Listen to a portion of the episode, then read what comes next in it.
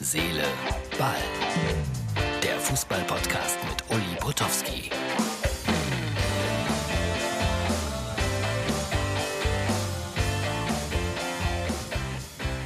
Herz, Seele, Ball, das ist die Ausgabe für Freitag. Ja, Nachschlag zu Holstein Kiel gegen Bayern München. Fußball ist deshalb so attraktiv, weil im Grunde genommen, und das meine ich auch so, jeder mitreden kann, jeder darf eine Meinung haben, ob die falsch ist oder richtig ist. Wer weiß das immer so genau? Der Kicker zum Beispiel stellte am Donnerstag die Frage, könnt ihr es lesen? So, ich lese es dann nochmal vor, für alle, die es nicht sehen konnten. Wer ist da, wenn Bayern schwächelt? Das fragte der Kicker auf dem Titelblatt. Da hätte dann drunter stehen müssen Holstein Kiel. Das haben sie auch auf der Titelseite oben in der Ecke. Elver Krimi, Bartels schießt die Bayern raus. Ja, ist das jetzt eine Krise bei den Bayern? Ich weiß es nicht. Hansi Flick sagt, ich habe meinen Spielern nichts vorzuwerfen. Da wird viel diskutiert jetzt. War da schon ein bisschen Überheblichkeit dabei? Ich habe es gestern gesagt. Hier mein Freund Martin, mein Supervisor, sagt, nein, Bayern und überheblich. Das schließe ich aus. Ich nicht so ganz, um ehrlich zu sein. Aber ähm, es wird diskutiert. Ich sagte es. Und wie diskutiert wird. Äh, manch einer spricht tatsächlich von einer Krise. Das ist Blödsinn. Sowas kann passieren im DFB-Pokal sowieso. Und man kann es gar nicht laut genug sagen. Großes Kompliment an Holstein Kiel. Die, die immer lacht ein großer Hit von Kerstin Ott. Und äh, die Kollegin von der ARD, die gestern Abend bei Schnee und Eis und Wind die Interviews führen musste, Schrägstrich durfte, hat gelacht. Ob sie gelacht hat, weil die Bayern raus sind? Der Kollege Müller war auf jeden Fall erbost und hat deutlich gesagt, sie haben gelacht. Sie hat dann gesagt, nein, ich habe nicht gelacht. Doch, man hört sie lachen. Ich habe mir das dreimal angehört, so im Hintergrund. Lacht sie.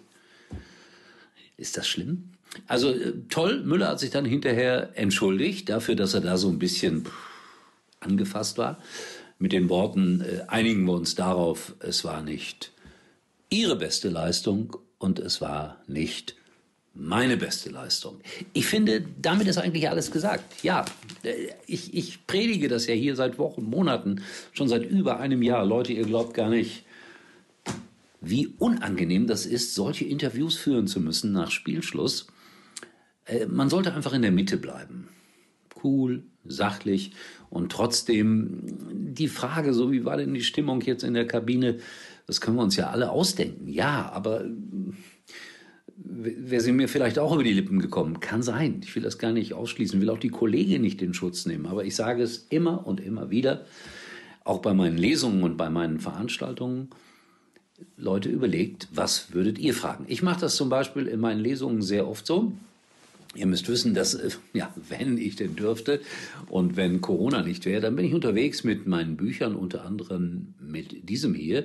Und da erzähle ich dann natürlich auch immer eine ganze Menge aus meinem Leben, von meinen Jobs und äh, dann zeige ich auch ein paar Ausschnitte gelegentlich aus äh, ja, geglückten oder missglückten Interviews, weil viele Leute da bei diesen Veranstaltungen immer sagen, oh, was fragt ihr da komisches Zeug? Und dann sage ich so, und jetzt sind Sie mal dran.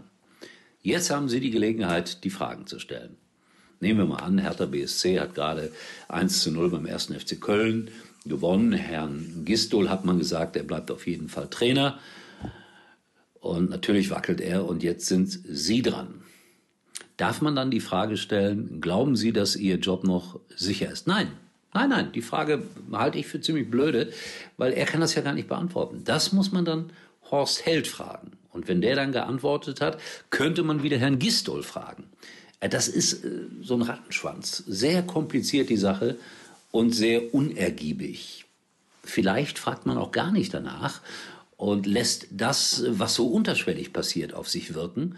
Manchmal ist ja Mimik oder sind Zwischensätze viel interessanter als, als solch direkte Fragen, die sowieso nicht beantwortet werden mit, ja, ich glaube, dass mein Job unsicher ist oder dass Horst Held sagt, äh, gleich, wenn hier die Pressekonferenz vorbei ist, dann entlasse ich ihn.